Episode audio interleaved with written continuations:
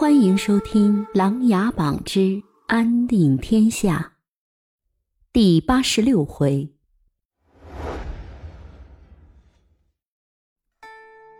昭主，董若曦传来书信，莱阳王已经离开东海了，半路要绕到琅琊阁寻求自己的身世。秦若云递上一封书信，秦般若接过书信，放到一边说：“他的身世。”其实并不重要了。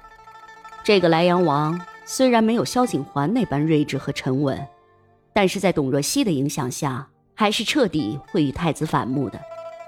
以后我们再暗中多多帮助一下他，这个棋子还是对我们的华族复兴有很大的作用的。昭主，那避贤帮那边我们该如何？今天谢弼又派人来催问了，秦若云心里有点着急。不妨，北魏皇帝元宏武烈有下落了吗？秦般若询问道。回昭主，有下落了，已经派人去了，一切按照您的计划行事。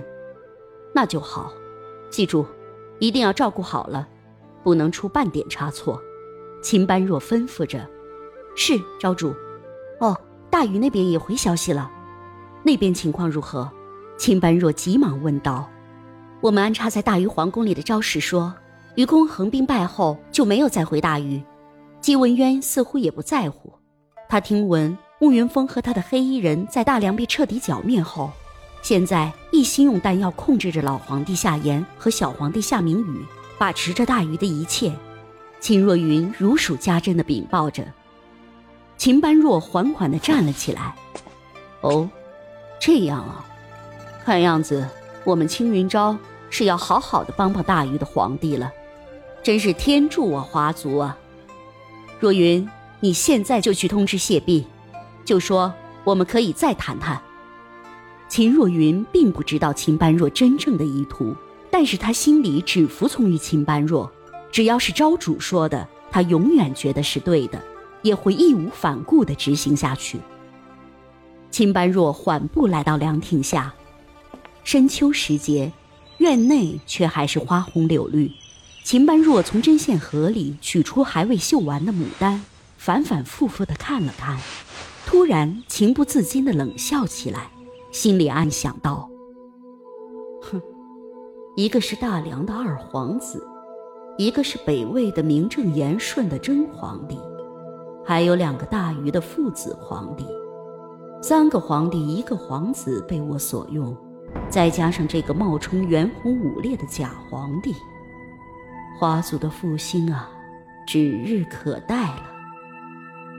想到这里，秦般若不禁流下了眼泪，感叹着世事的无常，又庆幸现在的时代没有了那位麒麟才子，否则自己的计划或许早就被看穿了。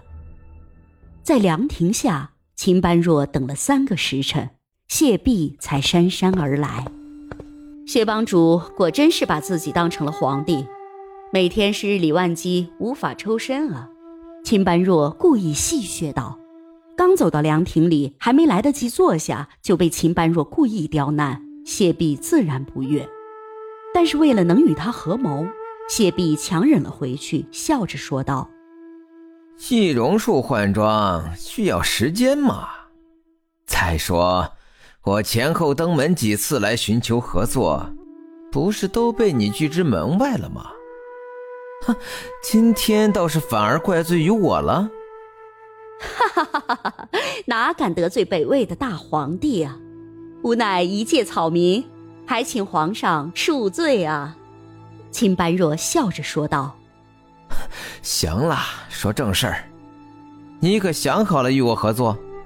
谢弼不想与其口舌之争，开始说起了合谋之事。哎，谢帮主不急，先来品尝品尝我这自家院子里的牡丹菊花茶，喝了延年益寿、护目养肝哦。秦般若说完，递了一杯给到谢弼的面前。谢弼接过茶杯，放到鼻尖闻了闻，就一口饮尽。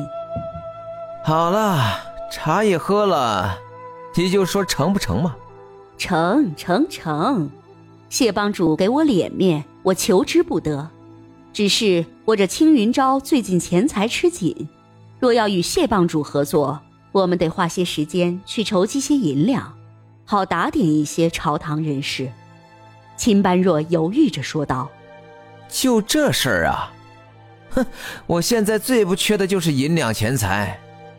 你需要多少，我就给多少。”谢弼大方的说着。哦，既然谢帮主如此慷慨，那我秦般若就恭敬不如从命了。以茶代酒，祝我们的大业马到成功。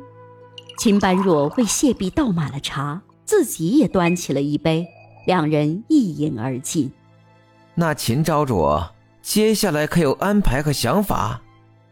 谢弼背着双手急切地问道：“我想让谢帮主亲赴一趟大禹，想办法治好夏言和夏明宇这两父子的病，然后我自有办法再除掉姬文渊，我们就能多一个大禹这样的帮手了。”秦般若微笑着说道：“你是想借我的手助你成为大禹皇帝的恩人，然后设计除掉纪文渊，再合谋助你复兴大业？”谢弼反问道：“哟，难怪慕云峰会这么重视你，不愧是当初护国柱石谢玉的后人啊，一眼就被你看明白了。”“哈哈，不用这样说我。”我也是为了报仇，这事儿包在我身上。谢弼站起身来，欲要离开，他心里还是放心不下他那后宫的佳丽。哎，谢帮主，再喝几杯再走不迟嘛。还有一事，你可是答应了？秦般若故意提醒着。什么事儿？谢弼停住了脚步。琅琊阁的事情啊。你可是引火烧到我们青云昭身上了呀？秦般若显得很无辜的样子。就这事儿啊？哼，放心吧，我定会安排妥当。说完，谢弼头也不回的离去了。秦般若看着谢弼的背影，冷笑着自言道：“哼，天下男人一般蠢。金陵，我。”回来了。